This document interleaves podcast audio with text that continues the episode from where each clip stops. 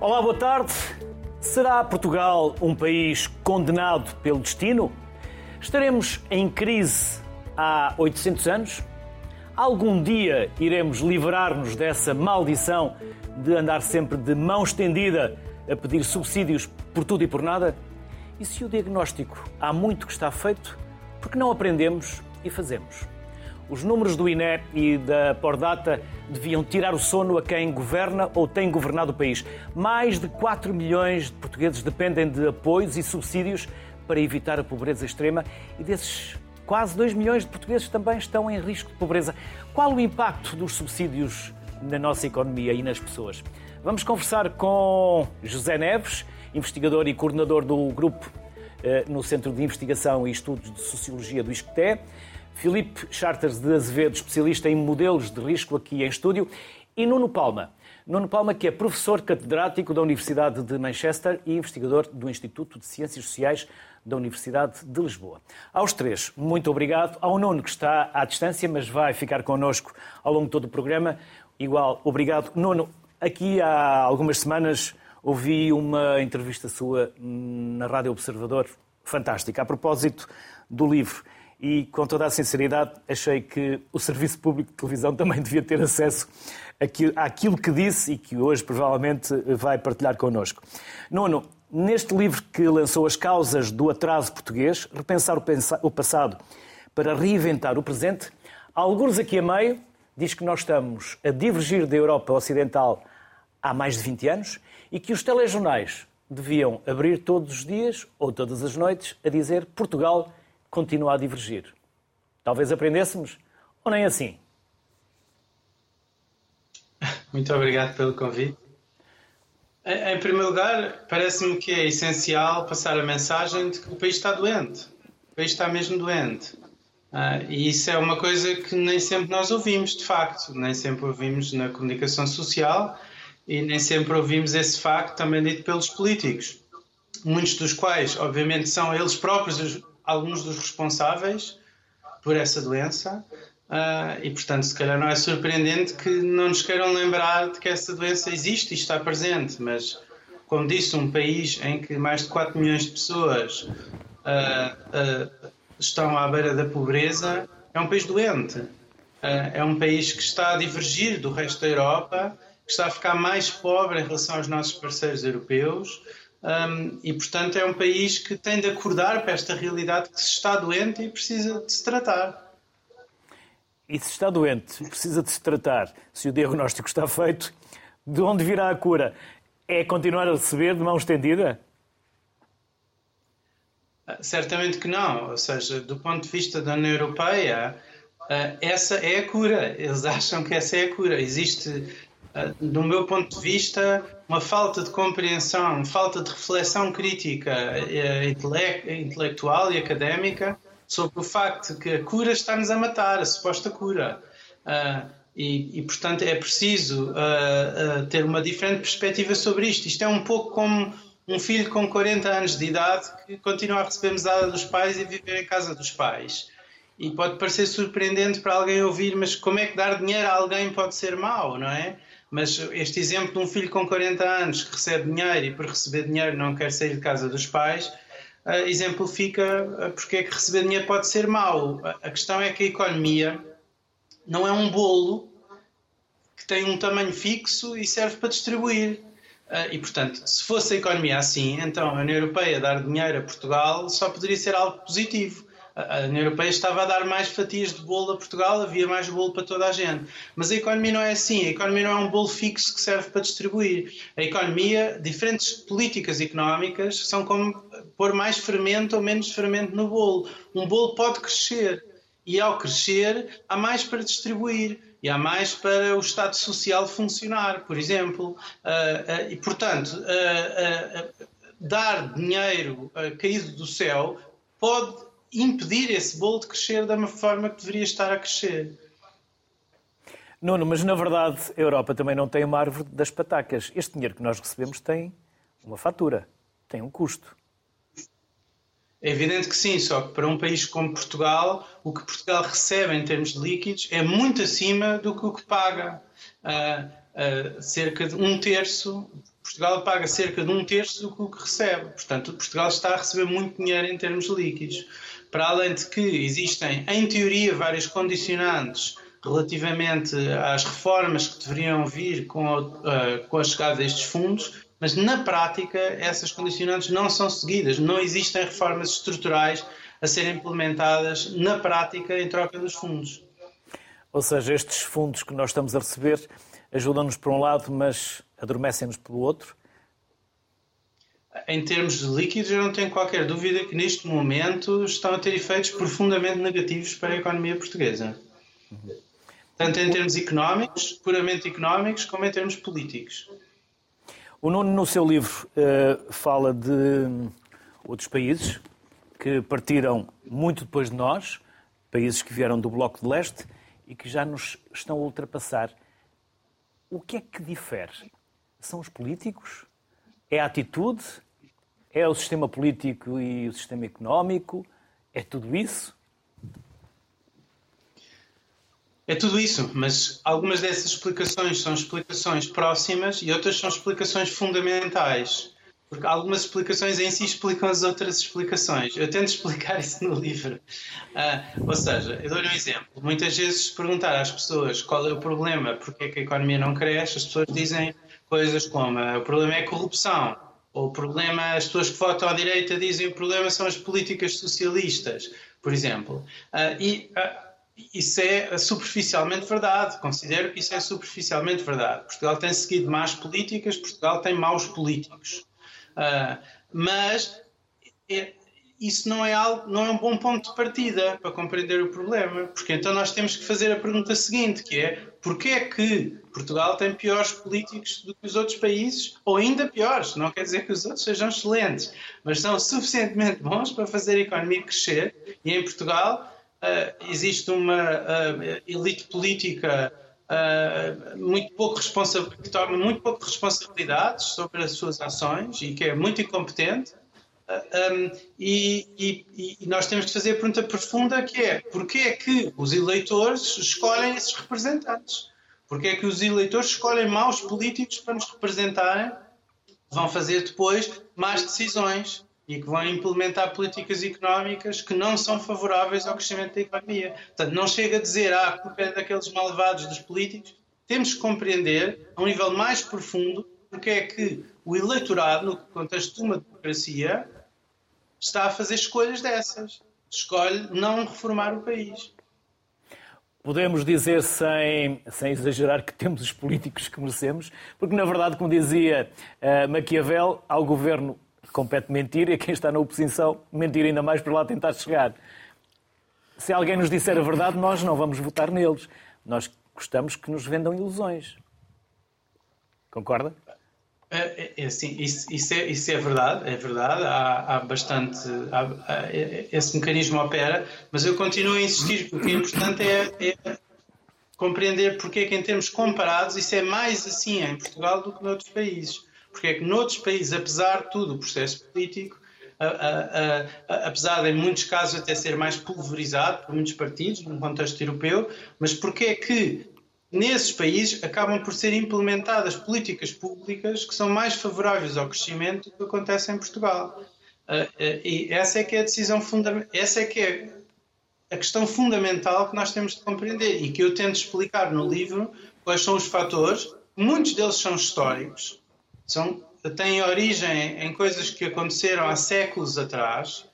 O nosso, eh, porque é que esse processo histórico levou a um país que no presente faz as escolhas que faz?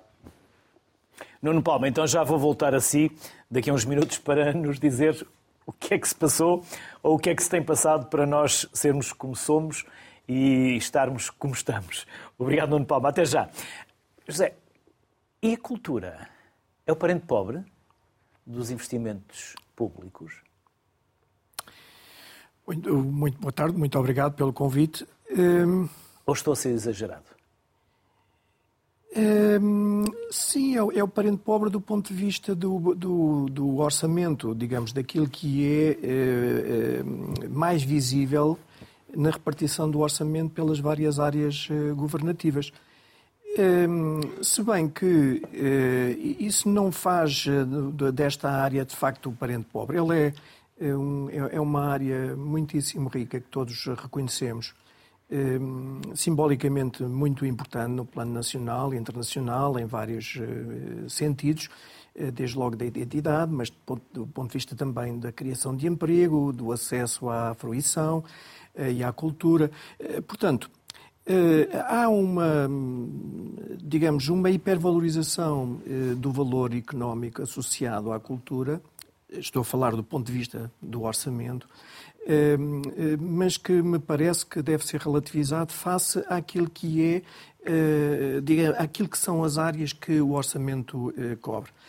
Claro, é sempre conveniente que seja mais elevado.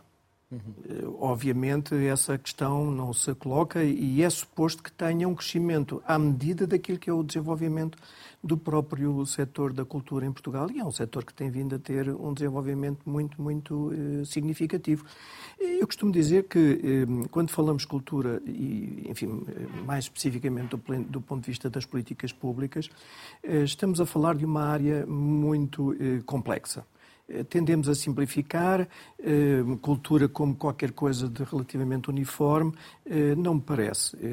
Se olharmos para aquilo que são as responsabilidades governativas, percebemos que há um conjunto muito vasto de domínios, bibliotecas, museus, património, arquivos, artes do espetáculo em todas as suas dimensões, a procura do ponto de vista da resolução de problemas que têm a ver com a, com a, a, a regulamentação entre o Estado e os privados, e, digamos, e a sociedade em geral, eh, naquilo que tem que ver com a gestão por parte do Estado de um conjunto de equipamentos culturais de referência, os monumentos nacionais, os teatros nacionais, eh, enfim, entre, entre outros, para além daquilo que é uma responsabilidade eh, do Estado, que é irrigar a sociedade civil com um conjunto de condições para a criação, a produção e a difusão artística.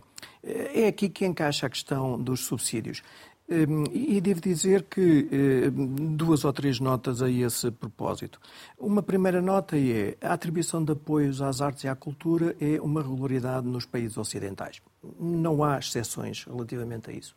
Não há exceções também no, Portugal Democrático. O apoio de, a atribuição de apoios às artes e à cultura é uma regularidade desde o estabelecimento do poder local democrático, mesmo quando eh, os, eh, a governação foi eh, com orientações político-partidárias mais à direita. A outra nota é que é uma atribuição do Estado no sentido de irrigar a sociedade portuguesa com um conjunto de atividades que o próprio Estado não, não consegue cumprir. Portanto, e esta irrigação faz-se sobretudo a partir das associações, daquilo que é normalmente designado como o terceiro setor ou setor não lucrativo. De facto, aí há, eh, digamos, uma, eh, digamos, tem havido um acréscimo, e um acréscimo muito importante, eh, sendo que estou a utilizar o termo apoios para significar que não é a mesma coisa que a noção de subsídio. E isso ficou muito claro e tem sido muito claro nas, nas discussões em torno do setor cultural em Portugal, no sentido em que é importante reconhecer Estou a falar no âmbito da cultura, porque é aí que me situo enquanto investigador e docente.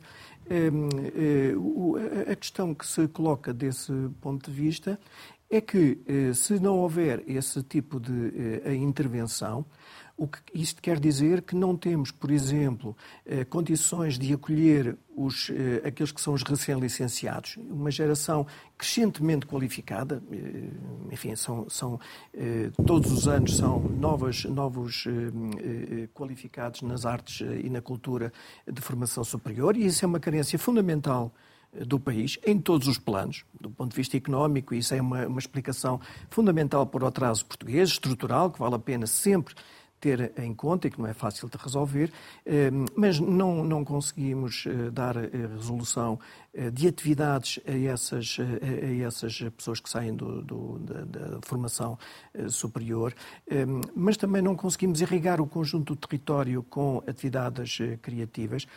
E temos uma outra vertente que é, não é a única, é uma vertente muito importante da atuação do Estado, não é uma questão de subsídio no sentido de, digamos, justificar ou de alimentar a atividade das pessoas, é um apoio no sentido de cumprir aquilo que o Estado não consegue cumprir. E isso é, digamos, com um princípio fundamental de complementariedade.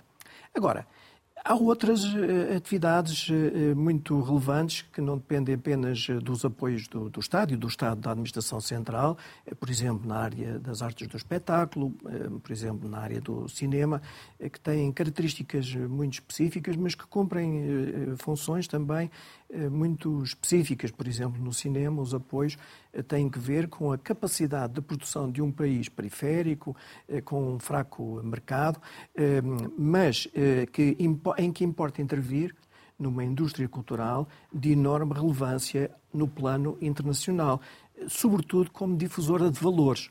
Portanto, a produção de cinema português, eh, com um conjunto de características nesse, enfim, balizadas, eh, eh, promove justamente promove a língua portuguesa, promove algum tipo de identidade cultural e, de alguma forma, permite também resistir àquilo que são as influências noutros planos. Portanto, e nas artes do espetáculo, digamos que aí a questão territorial é muitíssimo importante.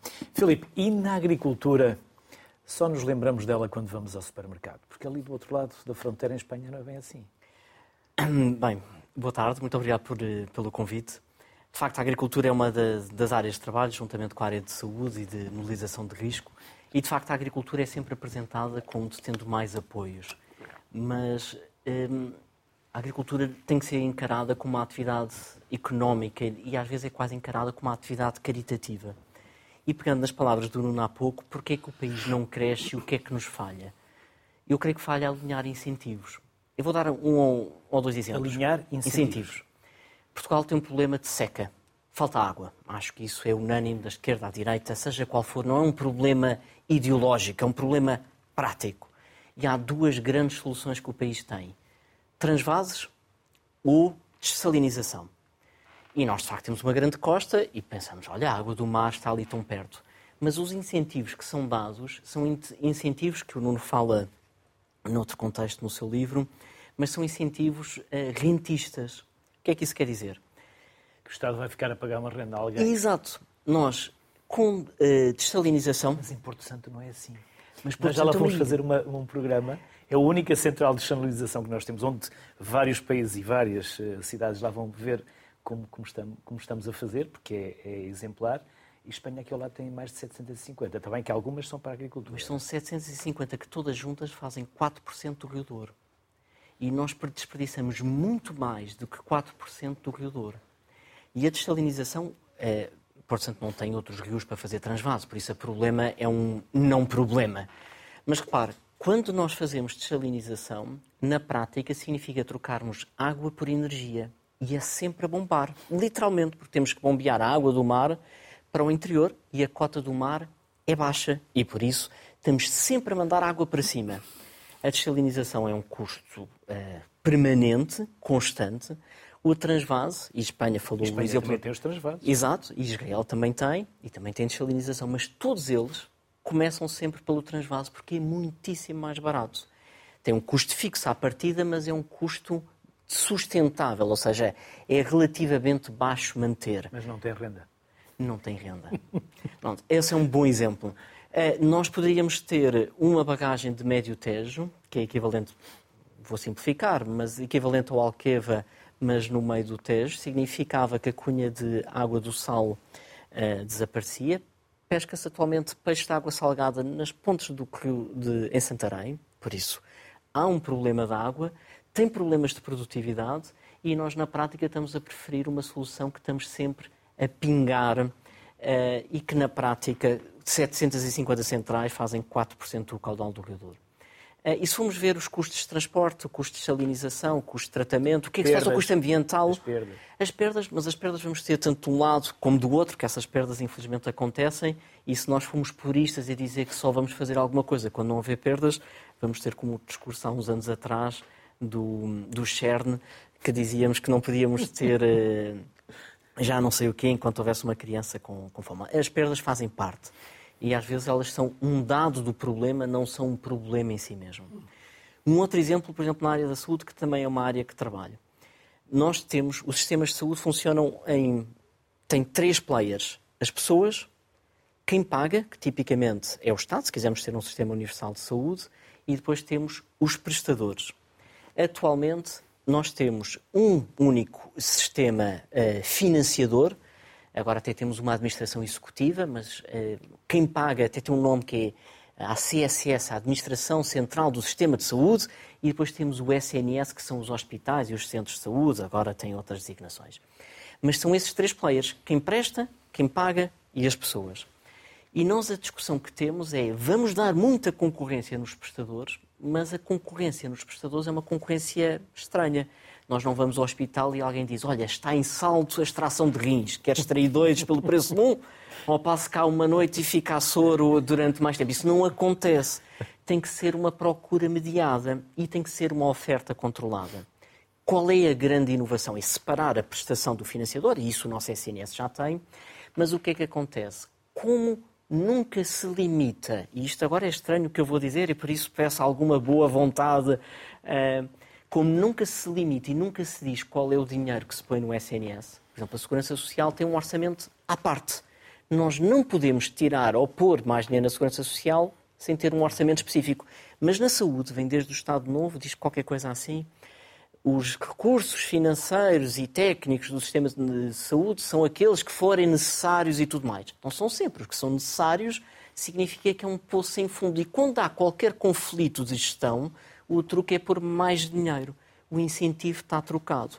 O que é que fazem países como a Holanda, como a Alemanha, países mais eh, do norte da Europa, têm um nome estranho, a forma como gerem a saúde, é o modelo bismarckiano, e o nosso modelo é um modelo beverigiano basicamente é um subsistema do Estado e que tem um orçamento próprio. Não há cativações, porque o dinheiro é conhecido, não depende do Ministério das Finanças, não há vetos de gaveta, porque o dinheiro é conhecido. E a gestão é responsabilizada. E a gestão é responsabilizada. E o que é que se faz para alinhar ainda mais incentivos? Não há um, SN, um pagador, um ACSS, existem vários subsistemas, que era o que nós tínhamos de antes, o SAMS, a ADSE, ainda hoje existe a PTACS, ou seja, havia concorrência e então havia um desenho um, concorrencial, ou seja, planeámos à partida para não estar sistematicamente a planear. Uhum. E aquilo que eu leio do livro do, do, do Nuno, Palma. do Nuno Palma é que nos falta às vezes sociedade civil e falta um desenho, uma arquitetura do sistema para nós só cuidarmos dos desvios e estamos a estar sistematicamente a planear. No caso da saúde, a contratação de um enfermeiro ou de um médico vai a conselho de ministros. Estou a exagerar um pouco. Mas, ou seja, não há responsabilidade de gestão, mas os incentivos estão trocados. Porque como o dinheiro, sempre que se resolve com mais dinheiro, o que é que faz qualquer controla financeiro é não dá dinheiro. Não, isso não pode acontecer. E, a mesma coisa da dessalinização, ou seja, desenhamos a coisa para estar sempre. Há uma diferença. É, é ser chama... pro... Há sempre um pinga-pinga, não é? É, é uma diferença entre ser pró-negócio ou para o mercado. O que eu quero é ser para o mercado. E o mercado é uma forma de nós votarmos com as nossas escolhas. Mas eh, em Portugal, as nossas organizações públicas e privadas são rentistas e estão organizadas para o negócio e muitas vezes para a negociata. Nuno Palma, independentemente de voltar eh, a alguns dos temas, a algumas das abordagens que aqui já, já falámos, uh, uh, deixe-me perguntar, afinal então, quais são as causas do atraso português, porque, como diz, é preciso repensar o passado para reinventar o presente. Se é que tivermos vontade para tal, não é? Certo. Portanto, as causas são, tanto, algumas são históricas e outras são contemporâneas. Eh, eu revejo-me muito do que disse agora o Felipe e ele uh, deu exemplos de, uh, de como Portugal é um país muito mal gerido. É um país que está mal gerido e por estar mal gerido e por ter maus políticos uh, que gerem mal o país, uh, não existe esse tal alinhamento de incentivos de que falava o Filipe uh, e, portanto, nós pagamos, as, as, pessoas que vivem em Portugal pagam as consequências dessas más escolhas. Portanto, as causas do atraso são algumas contemporâneas, têm a ver com estas más escolhas que estão a ser feitas internamente no país, mas quando Mas para compreendermos porque é que o país faz más escolhas, temos de, um, temos de ter uma compreensão mais profunda. Porque é que Portugal faz piores escolhas do que outros países? E as causas uh, que explicam porque é que Portugal faz piores escolhas do que outros países são causas que têm uma certa profundidade histórica. Não têm a ver com decisões que este governo fez ou que o governo anterior fez, ou sequer do século XX. Ah, são causas profundas que têm a ver com uh, um processo histórico que tem séculos e que chega ao presente uh, e que afeta o presente e, e, no qual decisões que também aconteceram no século XX também afetam o presente, mas que não são o, o, género de coisas em que normalmente os meios de comunicação social uh, falam ou se centram, porque estão excessivamente concentrados na espuma, não é? No que é que um, um político qualquer ontem almoçou, o que é que disse num, num jantar, ou coisas que não interessam absolutamente nada para compreender as reformas que são necessárias ao país que é uma parte do que nós precisamos discutir, quais são as reformas necessárias, mas também, uma vez chegando à conclusão de que reformas são essas, temos de compreender porque é que elas não estão a ser seguidas, porque é que não há uma vontade de reformar.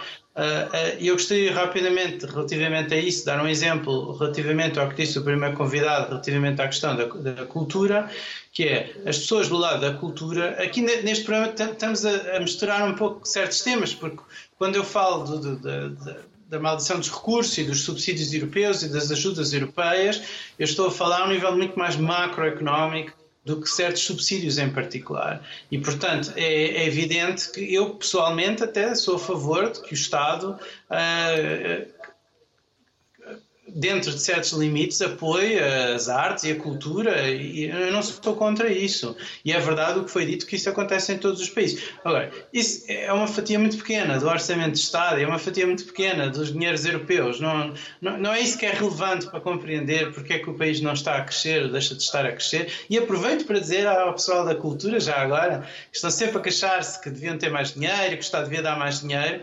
Um, que, por um lado, também é, parece-me ser é, papel deles é, fazer uma oferta que o público queira ver, porque às vezes a oferta não corresponde ao que o público quer de todo, o que por vezes faz sentido quando é serviço público, mas por vezes é pura propaganda, pura propaganda partidária paga pelo Estado e eu, eu, eu como contribuinte, ou qualquer contribuinte português que, que, que pense um bocadinho, não deve estar disponível uh, para dar dinheiro a atividades supostamente culturais, mas na verdade de ídolo partidária uh, e em que muitas vezes estão a ser defendidas soluções para o país que são exatamente o contrário do que o país precisa. Uh, e, portanto, é preciso compreender que os, os, o, o, é preciso dinheiro é preciso criar riqueza para depois poder redistribuir essa riqueza, inclusivamente por atividades culturais. Portanto, quem grita muito deviam-nos dar mais dinheiro, muitos desses, se calhar, deviam deixar de defender políticas uh, e partidos que são contrários à criação de riqueza no país, uh, uh, o que é muito comum nas artes, muito comum. mas, mas, voltando à questão principal, isto na verdade é uma questão um pouco secundária em relação ao que estamos de facto aqui a, a discutir, que é até que ponto é que os dinheiros europeus estão a distorcer o sistema político português e a distorcer a economia portuguesa de forma a um, impedir a criação de riqueza. Uh, e, portanto, a sua pergunta foi quais são as causas do atraso uh, uh, e as causas do atraso. É preciso dividi-las então nesses dois grupos, que são as causas históricas, que nos levam onde nós estamos hoje, e as causas contemporâneas que interagem com essas históricas. e essas causas contemporâneas, do meu ponto de vista, uma das mais importantes, que não é a única, mas é, é uma das mais importantes, são os fundos europeus. Um, e depois, essas causas são uma causa fundamental, que depois, por sua vez, indiretamente, leva a efeitos uh, no sistema político e na economia através de causas intermédias. Por exemplo, escolha, más escolhas políticas, uh, uh, maus políticos a serem eleitos, um, questões que as pessoas falam, género corrupção, género má utilização de fundos públicos. tudo isso não, não pode ser a causa em si porque a causa em si tem que ser uma coisa idiosincrática a Portugal. Tem que ser uma coisa que. Porquê é que é assim mais em Portugal do que há noutros países? E isso tem que ser a causa profunda. Portanto, eu argumento no livro que a causa profunda, dentro das causas contemporâneas, portanto, como eu digo, há, uma, há um conjunto de causas históricas por exemplo, no início do século XX, três em cada quatro portugueses eram analfabetos, três em cada quatro portugueses. Uh, isso quer dizer que durante o século XX, essa recuperação, apesar de ter acontecido em parte, não aconteceu totalmente. Portugal ainda é hoje uh, o país com uh, os níveis de capital humano mais baixos de toda a Europa Ocidental. E, aliás, a Europa do Leste até tem, a maior parte dos países, níveis também mais altos. Portanto, um país que tem um nível de capital humano baixo, níveis de escolaridade baixas, é, é, um, é um país que, que, tem esses níveis de escolaridade baixas por razões históricas, que vêm desde há séculos, uh, e depois é um país que não está, também por isso, bem preparado para fazer boas escolhas, para refletir de forma ponderada e de forma informada sobre quais são uh, os políticos que nos devem representar e quais são as políticas económicas que devem avançar. Uh, uh, portanto, nós, nós, temos de compreender não só quais são as reformas que, que nós defendemos que são as corretas para o país avançar, porque uh, dentro, aí há bastante unanimidade entre os economistas, há bastante, há bastante acordo sobre quais são as chaves para o crescimento económico Quer dizer, num país como Portugal é fácil perceber que o Estado é ineficiente, que os hospitais não estão a funcionar bem, que o Estado Social não está a funcionar bem, que a escola pública não está a funcionar bem. Os últimos resultados do PISA têm mostrado isso mesmo, ah, que os tribunais são completamente disfuncionais, o sistema de justiça é completamente disfuncional. Portanto, ah, ah, agora, porquê é que essas coisas não são reformadas? Uma coisa é, é explicar que as reformas quais são as reformas certas? É, é, relativamente fácil chegar a um acordo quais são as reformas certas. O Filipe há bocadinho falou na questão da falta de concorrência da economia, do facto de mesmo os partidos à direita muitas vezes defendem os negócios e as negociatas e as rendas de certas empresas e isso é confundir uh, o, que é que é uma agenda liberal para o país não, é, não, defende, não defende lucros defende concorrência que beneficia os consumidores, em última análise. E Portugal é um país especialista nos conflitos de interesse, nas rendas, na, nas negociatas. Uh, portanto, porquê é que isso é assim em Portugal mais que os outros países? Tem a ver com essa interação de fatores que eu mencionei, alguns históricos, alguns contemporâneos. Uh, e depois, mesmo para terminar, um, uh, dentro de uh, os fundos europeus, que eu afirmo que são um dos fatores fundamentais que está por trás de todos os outros, uh, dentro dos fatores contemporâneos, uh, interage com características específicas da economia portuguesa. E algumas dessas características, eu argumento no livro, prendem-se com a forma como a, a, a, cultura política do país evoluiu uh, uh, essencialmente desde o 25 de Abril. Uh, e com o aproveitamento político que tem sido feito por certas forças contrárias ao crescimento económico, nomeadamente pela extrema-esquerda, relativamente à, à, interpretação histórica do que é que foi a história do país no século XX e distorcendo, manipulando, mentindo uh, e uh, de forma a, a porem-se em bicos dos pés e a defenderem políticas económicas que não só são antidemocráticas, mas são muito destrutivas da criação de valor no país. José Neves, julgo que, no orçamento, julgo que no orçamento andaremos à volta de 800 milhões para a cultura. Não chega. Um terço vem para esta casa. Uh, mas há muita cultura que se faz no interior, para além de Lisboa, ou do Porto, ou dos grandes centros. E muita dessa cultura também é suportada pelo poder local, pelas autarquias. Essa é uma cultura que nós esquecemos ainda mais do que a outra que está próxima de nós, porque vivemos aqui na cidade. E sabemos a eh, dificuldade que eles têm em levar ao palco as suas peças, em desenvolver uh, a sua arte. Hum, sim, de certa maneira é verdade, eh, eh, mas tem sido feito um esforço grande. Hum, eh, digamos que há aqui uma repartição informal das atribuições e que isso, isso tem hum, depois a sua contrapartida, digamos, no, nos orçamentos.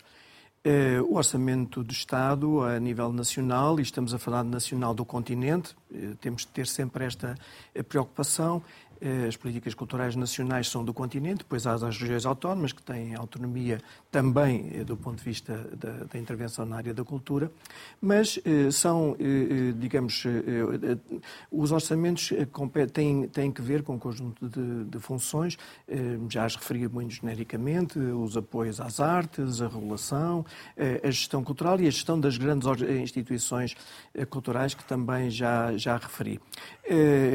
Depois há um, uma, digamos, uma preocupação e uma responsabilidade de disseminação das atividades culturais no território. E, claro, essas competem aos municípios, que têm essa competência, têm essa atribuição, digamos, e o que verificamos é que o orçamento da administração local tem vindo a crescer e, sobretudo, está acima, enfim, tem oscilações, mas tem vindo a crescer e, sobretudo, está acima, e bastante acima daquilo que é o gasto ou o orçamento, conforme a lógica da administração central. Eu não diria que, que, é, que é esquecido, eu acho é que tem uma proximidade com as comunidades e, desse ponto de vista, é muitíssimo relevante. Tem, é, talvez, pouca visibilidade no plano nacional. E desse ponto de vista, eh, devo dizer que o trabalho que tem sido feito pela RTP eh, tem sido muitíssimo importante na atribuição de visibilidade a essas realidades. Temos um é a nossa obrigação. E devemos certo, mais mas, ainda. Mas, mas, mas queria... Todos os anos aqui entram 193 milhões de contribuinte. E não há nenhuma empresa que comece o ano com exercício garantido de 193 milhões. Sim, mas há outras em que não entra, em que entra o mesmo dinheiro e não tem essa. Enfim, não, não, sem entrar nessa discussão, mas, mas parece-me eh, que. Não, é uma, é uma reflexão que nós fazemos sobre nós, que temos sempre que fazer mais. Fazem muito bem e fazem muito bem em querer fazer mais, eh, eh, sobretudo porque a matéria-prima sobre que se debruçam, agora sempre do ponto de vista da área da, da, cultura, é muitíssimo rica. Temos um parque de bibliotecas públicas muitíssimo relevante, com serviços à comunidade muito, muito importantes e já com alguma espessura temporal. Temos uma rede de museus muitíssimo importante, de ligação às comunidades locais, aos conselhos, às cidades, às, às localidades e também com uma importante eh, eh, função do ponto de vista de captação de turismo. Eh, temos um património cultural riquíssimo com funções muito próximas, também muito importante do ponto de vista económico. Temos equipamentos de artes do espetáculo com um nível de desenvolvimento, de equipamento, digamos, também muito relevante e capazes de acolher atividades culturais dos das mais diversos domínios, incluindo eh, internacionais e é muito importante também nesta perspectiva de eh, cosmopolitismo em que vivemos atualmente. Eh, portanto, eu diria que o importante mesmo é dar visibilidade. Tendencialmente olhamos para aquilo que é feito com, pelo Ministério da Cultura como a cultura em Portugal. E aqui vou ao encontro da sua pergunta. Tendemos a olhar para a cultura como aquilo que é feito pelo Ministério da Cultura. Não é verdade. Não é verdade. Muito mais importante é mesmo aquilo que se passa nos, nos territórios. Sendo que eh, há aqui, pois, uma outra função importante ao nível da administração central. Eh, e, há um exemplo eh, que gostaria de, de, referir a esse propósito. Nós realizámos um Atlas do, Artístico e Cultural de Portugal porque tendemos a olhar para as realidades segundo vários domínios. O que é que se passa com as bibliotecas, o que é que se passa com os museus. E era preciso uma visão de conjunto. E a visão de conjunto permite perceber que há um desenvolvimento muitíssimo significativo nas últimas décadas em Portugal. Estamos a recuperar de atrasos estruturais eh, muitíssimo eh, significativos, que já foram referidos. Enfim, não me parece que a questão seja uma questão de generalização de que temos mal, maus políticos e más políticas em geral. Não partilho nada dessa ideia, devo, devo dizer, eh, com todo o respeito pela investigação e pelas conclusões, mas não partilho nada dessa ideia. Claro, temos um conjunto de, eh, de condicionamentos históricos e estruturais que nos condicionam, desde logo a, a escolaridade, isso é uma questão eh, fundamental, mas eh, o, o, ponto central não é tanto esse, não é o ponto de, do diagnóstico no longo prazo, é o diagnóstico no curto prazo e como é que evoluímos relativamente a esse diagnóstico. E na área da cultura, o que se percebe é que temos, e na área da educação, o que se percebe é que temos evoluído de uma forma muito significativa. Portanto, para, para terminar, para, para dar um exemplo, uma, uma, os apoios, para voltar aos apoios, os apoios são uma medida de política pública que visa atingir determinados objetivos. É, é para isso que eles uh, servem, é para isso que é, é nesse sentido que devem ser encarados. Com o Atlas Cultural descobrimos um país muito rico e denso do ponto de vista cultural, mas também descobrimos um conjunto de debilidades. Ora, desse trabalho decorreu a, aprovação de um novo programa de apoio em parceria, arte e coesão territorial, justamente direcionado para os territórios menor densidade cultural. É muito importante este tipo de intervenção. Filipe, não vou lançar nenhuma questão porque há pouco fez-me um sinal que queria acrescentar algo. Sobre a cultura não tenho muito a dar, mas queria só dar um, três ou quatro reflexões, pegando no última do, do Nuno, que foi, que foi aí que na altura que fiz, fiz sinal, e pegando numa dica hum, o que é que nós podemos fazer e quais são as causas, uh, o que é que os outros países fizeram. No caso de, da saúde, há pouco estava a dizer, devíamos pôr concorrência na parte de quem paga, quem paga tem poder. E por isso podíamos concorrência no financiador e não no prestador. É um ponto engraçado. Mas no caso da agricultura, há, há outra questão que fica em cima da mesa. A Nova Zelândia acabou com os subsídios na agricultura. Não acabou verdadeiramente, não há nenhum país que não tenha subsídios à agricultura, mas do ponto de vista como nós conhecemos, acabou. Só para serem uma pequena noção, na União Europeia, a agricultura, ou o setor primário, representa 5% do PIB, mas representa 50% dos atos legislativos. A União Europeia diz que está muito preocupada e então põe 50% de tudo o que produz em termos de legislação é para a agricultura. E como é óbvio, as coisas Somos não... bons a regular. Somos bons a regular. Mas, obviamente, a coisa fica, quando nós regulamos, só um exemplo que eu costumo contar, a dieta mediterrânica não foi feita por governo central. Como é que ela foi feita? Porque existe um fator nos mercados, que é o fator preço, que na prática estimula a procura estimula a oferta. Se algo for mais rentável, é produzido com maior intensidade e é possível trocar. Por exemplo, na, na parte do Covid, um, um, um, amigo meu tentou arranjar, ajudar uma senhora mais velha, sua vizinha, disse, eu vou às compras por si, não, não, não, não, não corro o risco de apanhar o, o bicho. Ela disse, não, é que eu tenho que saber como é que eu vou trocar. E a senhora percebia perfeitamente que se pode trocar batatas por cenoura, couve por, uh, por feijão, grão por carne, o que fosse, e que esse fator preço é essencial. Da mesma maneira, o preço, se aumenta a rentabilidade, nós produzimos mais e a dieta mediterrânica chegou desse enquadramento entre aquilo que as pessoas procuravam e aquilo que era rentável produzir. Quando nós damos um conjunto de subsídios, nós na prática estipulamos qual é o mix de alimentos que nós queremos. Esse é um exemplo. Eu trabalho na área de seguros agrícolas e estava um, dos peritos com quem trabalho e dizia: Olha, na guerra da Ucrânia as pessoas já viram que a Ucrânia é o celeiro da Europa, certo? Mas lá neva, cá não. Ou seja, nós achamos como o trigo e o milho são douradinhos que devem ser produzidos no Alentejo e não faz sentido. Ou seja, quer dizer, faz sentido. Não faço ideia, não estou a fazer aqui nenhum juízo de valor.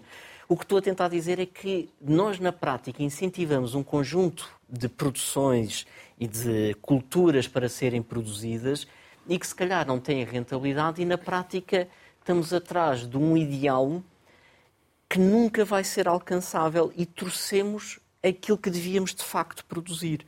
Se calhar o que devíamos produzir, alguns historiadores a brincar dizem que nós produzimos o Zé Hortelão e não produzimos os grandes cereais, porque não faz tanto sentido.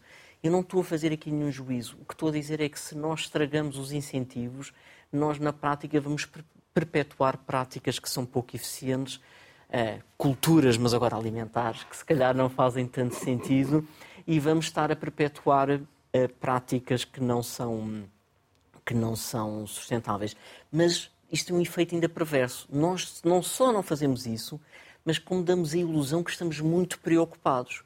Quando se gasta muito dinheiro, e muitas vezes até se diz no caso da agricultura, estamos a dar uma ajuda uh, para os agricultores, mas a agricultura não precisamos ter condescendência, não é uma atividade caritativa.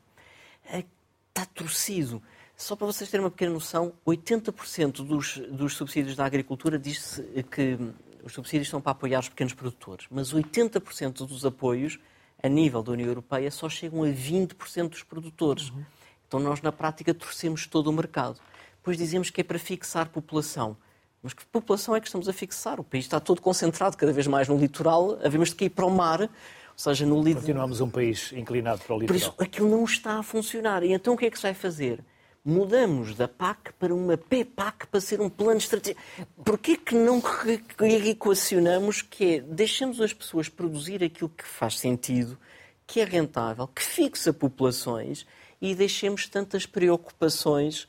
Uh, tantas preocupações teóricas. Quando nós queremos dizer que 50% dos atos legislativos são para a agricultura, meu Deus, há qualquer coisa que não está a correr bem. E essas eram as notas principais, sim. Nuno Palma, nós há pouco falou de algo para o qual devíamos ter mais sensibilidade, que é o capital humano. Também lhe podemos, julgo, chamar capital uh, social ou até mesmo capital de coesão. E falou também da educação. Há não muito tempo foram conhecidos os uh, dados do PISA, mas nós continuamos a discutir o aeroporto. Não é que não seja importante, mas foi no mesmo dia.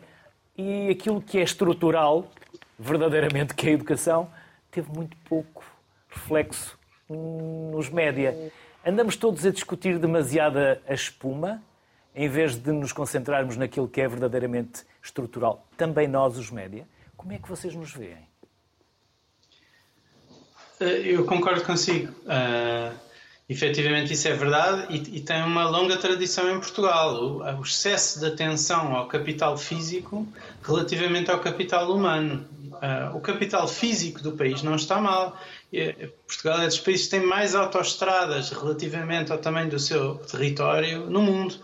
Uh, se for a, a, às universidades, por exemplo, em Portugal, os edifícios das universidades são bons edifícios, têm boas instalações. Uh, uh, está aí o, o, seu primeiro convidado trabalha no Isqueté. Uh, o Isqueté é um edifício que tem boas instalações, tem, tem um bom edifício físico.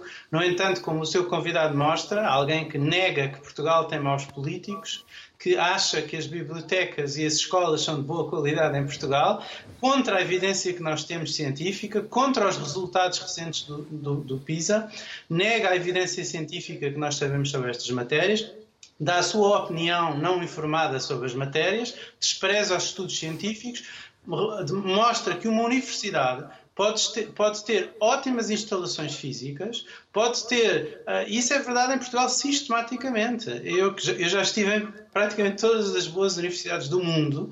Uh, uh, nos Estados Unidos da América, eu não sei em quantas dezenas de universidades eu já estive a, a dar seminários, etc. Muitas têm instalações que não são melhores do que as em Portugal. No entanto, a qualidade do, do, dos docentes não tem nada a ver. A qualidade dos, dos, docentes em Portugal é muito fraca e este primeiro convidado é um exemplo disso. Uh, e, portanto, uh, uh, essa atenção que, que, disse, eu concordo consigo. Portugal é um país que tem esta tradição desde, desde há séculos de estar muito preocupado com questões que não são as essenciais para o crescimento económico. São questões como capital físico, as infraestruturas físicas. Porquê? Porque por exemplo, num contexto de uma democracia, uh, uh, essas, uh, isso mostra rapidamente trabalho feito a um político, não é? Um político, no contexto de uma democracia, que está preocupado com o curto prazo, com ganhar as próximas eleições, constrói qualquer coisa, inaugura qualquer coisa, faz uma inauguração e diz: Eu fiz, tenho a obra feita, está aqui feita, esta autoestrada, esta escola, esta residência universitária, qualquer coisa. É? Enquanto que o capital humano a escolarização de uma população que tem efeitos muito benéficos para a economia, mas que só se sentem no muito longo prazo, uh, uh, demora a sentir-se é um investimento que um governo faz, mas só o governo seguinte, ou outro, ou outro a seguir, é que vai sentir uh, as consequências positivas. Uh, e existe uma tremenda falta de reformas em Portugal. Uh, as escolas a escola pública já teve melhor qualidade do que tem agora, agora tem muito má qualidade, em resultado também do, dos cortes, da, da política de contas certas que é feita à custa do investimento público uh, e que eu até sou a favor de uma política de contas certas, mas tem de ser uma política de contas certas que não se esqueça o fundamental dos investimentos a longo prazo. É? que, que foi o que aconteceu nos últimos governos em Portugal. Uh, e, portanto, a falta de reformas também se sente aí. Sente-se, obviamente, as pessoas, muitas pessoas que falam na televisão, falou da questão dos mídias, etc., que falam, que escrevem para os jornais, elas próprias são pessoas que vêm de um contexto socioeconómico uh, favorecido, favorável, uh, e, portanto, elas próprias muitas vezes têm os filhos nas escolas privadas, já acontecia em Portugal isto na Primeira República, os, partidos, os, os muitos dos republicanos criticavam a, a, as escolas privadas, tinham eles próprios os filhos nas escolas públicas e diziam que tinha se investir na escola pública. Hoje em dia é exatamente igual, a maior parte dos políticos, dos comentadores, dessa gente toda em Portugal tem todos os filhos na escola pública, não, eh, privada, perdão, não têm contacto com a realidade das escolas públicas. Uh, isso é um problema dos pobres, não querem saber, ou, ou afirmam querer saber, mas na realidade não querem saber, não fazem nada para melhorar a situação. Não há reformas sérias nas escolas, não há reformas sérias nas universidades. Uh, daí a má qualidade do, do corpo docente que vimos um exemplo antes, e portanto, uh, numa situação destas, o país é evidente não pode avançar porque não está a fazer as escolhas certas para o longo prazo. Muitas dessas discussões são pura espuma, pura espuma. E já agora, em relação à questão do aeroporto, é evidente que muito do que está em questão no aeroporto é puramente o não mexam no meu queijo.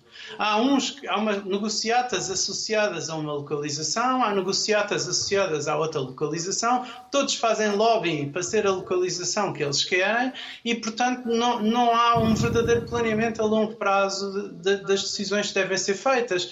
Eh, que é óbvio que também é importante algumas decisões relativamente à infraestrutura física. Essa, a conversa sobre essas decisões não pode esconder nem tirar para baixo do papel as outras decisões fundamentais relativamente ao capital humano, nem quais são os verdadeiros motivos e as verdadeiras motivações que impedem uh, uh, as coisas avançarem numa decisão, uh, numa direção ou noutra, porque muitas vezes não são, e peço desculpa, mas muitas vezes os jornalistas ou não estão conscientes ou não querem estar conscientes do que é que de facto está a impedir as decisões de serem feitas pode dizê-lo à vontade, porque eu também sou crítico da minha profissão, como devemos ser críticos de todas as profissões ou de tudo aquilo que nos rodeia. Não podemos então concluir que se a tática é o que nos faz ganhar um jogo, mas a estratégia é o que nos faz ganhar um campeonato, andamos demasiado na tática sem estratégia? Sim, Portugal é um país miúpe, não é? Está muito preocupado com a espuma dos dias, com o curto prazo, com o dia da manhã. em Portugal existem, não é? Quer dizer, quase 4, quase 4 milhões de reformados, eh, não sei, 700 mil funcionários públicos, muitos milhares de desempregados, muitas pessoas preocupadas com não perder o pouco que têm, não é? Eh, e, com, e um bocadinho a viver de, de, de, no dia a dia, não é? E, e, não há suficiente reflexão sobre quais foram as razões que nos levaram à situação em que nós estamos.